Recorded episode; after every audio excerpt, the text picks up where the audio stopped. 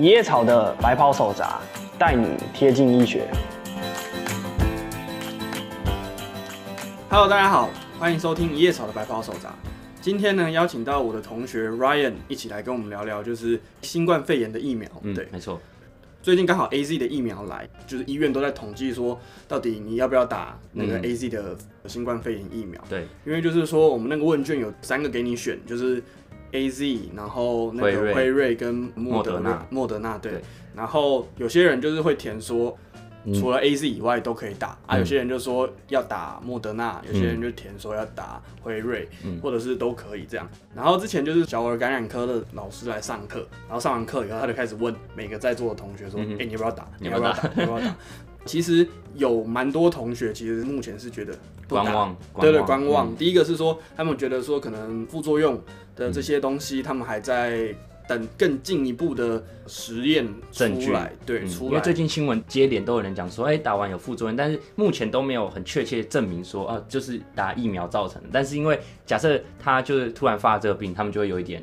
有点有点担心，就是有点担心，对。然后另外的话就是说，他们就觉得说，我都没有打流感疫苗，我为什么要去打新冠肺炎疫苗？嗯、而且尤其是又在台湾、嗯，台湾的这个就是整个防疫啊做的这么好，大家都还可以在外面走动啊，嗯、然后都不用隔离之类的这种状况，他们就觉得说，哎、欸，那。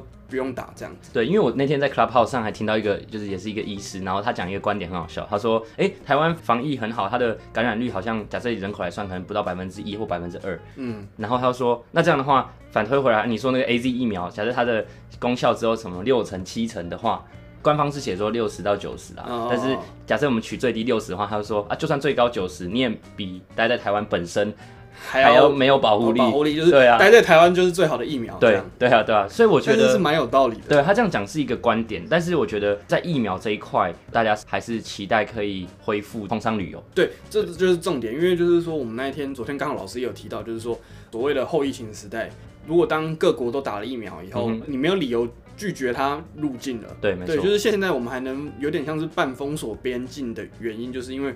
当然没有疫苗嘛，嗯，然后所以就是我们可以用防疫作为一个这个借口。那当他已经都提供疫苗的这个这个证明，说他有施打，嗯，然后你就不太可能就是说再去拒绝他入境。对啊。那当这些国外的旅客开始进来台湾的时候，势必会把这些病毒也会带进来。嗯，所以现在的通商的一些方针，就是其实我也是有遇到一些国外来学习的研究型医师，嗯，那他们来其实就是减负他们。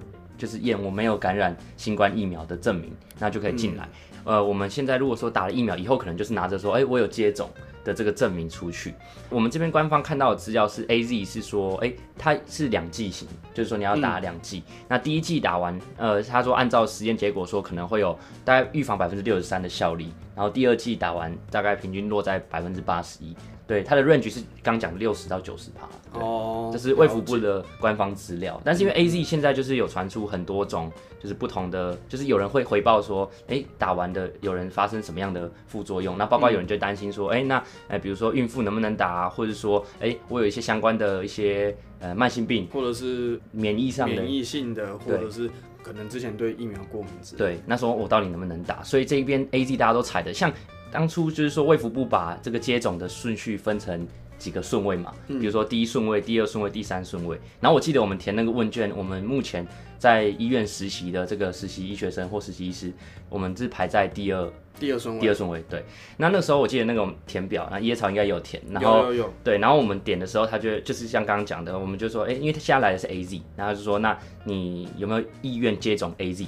那如果没有的话，那你的排序应该怎么样？然后另外我有听说我同学一些比较台派，就说他们支持本土疫苗，就是我听到最近有在做临床试验，他们会签一个就是那种嗯算是有人体受试的那个同意书。Oh. 然后我我目前就有听到是有高端疫苗，国内的高端疫苗，然后跟那个联亚都在进行测验。对对对，就是都在想要去做疫苗的试验，一些实验数据就是代表已经。稳定的才会真的叫人去打嘛、嗯？但是我之前有听说，就是说为什么台湾发展本土疫苗不利的原因，是因为台湾的感染数实在是太少、嗯、就是因为他们好像疫苗的去测验到底有效力是多少，就是他打了以后，然后放回去有疫情的环境，然后生活，可能生活一段时间，然后再把这些受试者招回来看，说有多少人被感染。嗯。可是我现在听说他们的方针是说，就台湾的样本数很容易不足，所以他们都会跟国外做合作。哦、像高端疫苗，他们有跟呃美国或什么，就是送去国外打，对对对对，或者是在国外的居民身上，就是受试者、受试者。然后像联雅一开始他们的投资人也有一个说，号称是什么小巴菲特基金的，反正就也是一个投资人。那他们有帮他们去弄到一些就是美国那边的一些关系，就是有办法去跑这个临床试验这样。有些同学就真的是签了，然后就就去打。我记得他也是让你选，你受试的时候，统一是问说，哎，你要打高端疫苗的测试还是联雅？嗯、然后那时候我同学就问我，然后说，哎，其实这种他们内部的这种实验数据应该是机密，我们基本上不太可能知道，就是说到底哪一个比较好，到底哪个比较好。然后我后来就想说，哎，我突发奇想说，哎，他们两间都上市公司，我们来看他们股价好了。然后我就带他们去看，然后就看高端疫苗跟那个联雅，就高端在前一个月的时候，大概七只涨停板。然后联雅无声无息，然后就说：“那你填高端好了。”哎，这样很很有道理，对不对？蛮有道理，就代表说他们有一些，不管是消息或者说利多，利多，对，有些他们可能公司内部或什么，他们可能有一些资讯，可能在这方面会反映在股价上。毕竟大家是用真的钱在投入这个市场，我觉得这个也是一个小 paper，我觉得大家可以看一下。这样、嗯、就是在生计。哎，说到这个，这个就。牵扯到就是生技业的这种股票的涨跌。嗯、之前就是我们有一个学长，嗯，他超猛，嗯，他就是平常就是有在投资，然后有在观察，就是说这些股票啊涨跌、投资市场之类的。然后呢，但是他除了这个以外，他还会结合他自己的医学知识，去做投资。就是有一次他就。去看了某一个生技展，嗯、然后大家如果有在关心股市，都知道说之前有一阵子有一个合一，呃，合一，合一这个这一支生技股，对对对，就是当初可以说是大标股，对对对，就是新兴啊，就是生技股的新兴。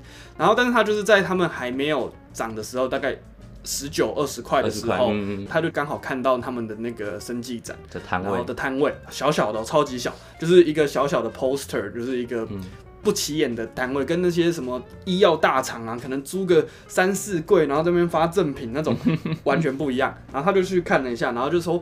因为他自己有照顾过那种糖尿病的患者，患者那糖尿病患者最常呃严重重症就是会遇到所谓的糖尿病足。嗯、哼那糖尿病足就是他那个脚啊会烂烂的啊，然后会有那种伤口很难愈合，嗯、然后所以这个合一呢就是在做这个糖尿病足的外用药膏。嗯，在开发。对对对对对，然后他就我那个学长就去看到这件事情，就是说看到他们的那个 poster 或者是那个的研究成果超级好。嗯，但是。没有人注意到这件事情，嗯、然后他就看，市场也还没反应。对对对对，他就说，嗯、哇，这个东西未来一定大有可图。嗯，所以他那个时候就开始投资合一，开始嗯慢慢慢慢买入，慢慢买入。嗯，然后结果到后面就是说合一好像什么取得那个药证啊，然后双盲的测试解封啊，然后反正就是一连串都是都是好消息，代表说他们这个这个药很有用。嗯，然后呢，结果那个股票就暴涨到四百多块钱，差不多二十倍，二十倍。所以这刚好是跟疫苗相反过来了，它是用医学去先去看它的股价，但是现在我们是先看股价，然后去确定它的产品到底好不好。对对，但我觉得其实是相辅相成，相辅相成。对对，就是从 A 推到 Z，或者是从 Z 看，我觉得好像两个是它不是单向的，对，好像它是可以双向、互相通的。对对，其实这就是一个资讯的流通。对啊对啊对啊，其实某种程度就是互相反应这样。我就觉得那个学长超级猛，超级猛，就是哇，就是可以注意到明日之星。是啊是啊，我以后都叫他报名牌。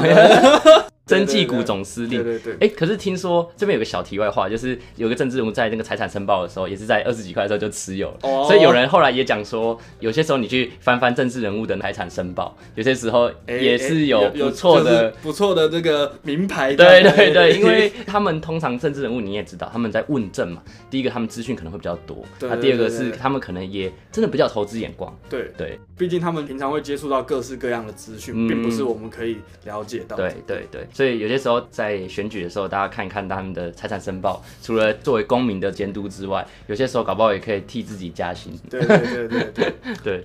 那我们回到疫苗好了，那就是说前面就是提到，就是说我们同学有在观望嘛，不管是打国产疫苗啊，或者是要去选择，可能就是选择一些副作用比较少。嗯、那这边就是会牵扯到一个原本一打疫苗就很常被问的问题，就是说，哦，假设我今天对鸡蛋过敏，嗯哼，我今天对鸡蛋过敏，我到底能不能去打流感疫苗？或者是假设今天大家都会觉得说，可能打疫苗都跟鸡蛋有关系，所以鸡蛋过敏的人应该说过敏这个词，大家就会说，哎、欸，那过敏的差在哪？是不是我只要对 A 过敏，我很多东西都容易过敏？对对对。那先说就是说，对过敏这件事情是指身体对于某些特定特定哦的物质产生过度的免疫反应，那就是会产生很多发炎啊，然后流鼻水啊、起红疹啊等等，这些都是。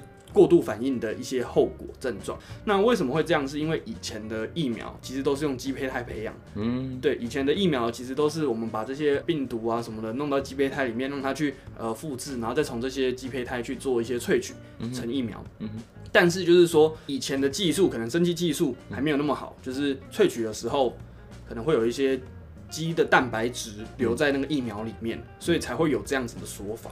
但是现在生技业的萃取技术基本上都已经是非常高水准的，都可以把这些蛋白质滤掉，所以现在都不会有所谓的我对鸡蛋过敏，然后不能打疫苗这件事情。那如果真的真的就是还是对那一点点，我不知道，就是说可能零点零零零几的的这种蛋白质你有疑虑的话，那你就是打疫苗。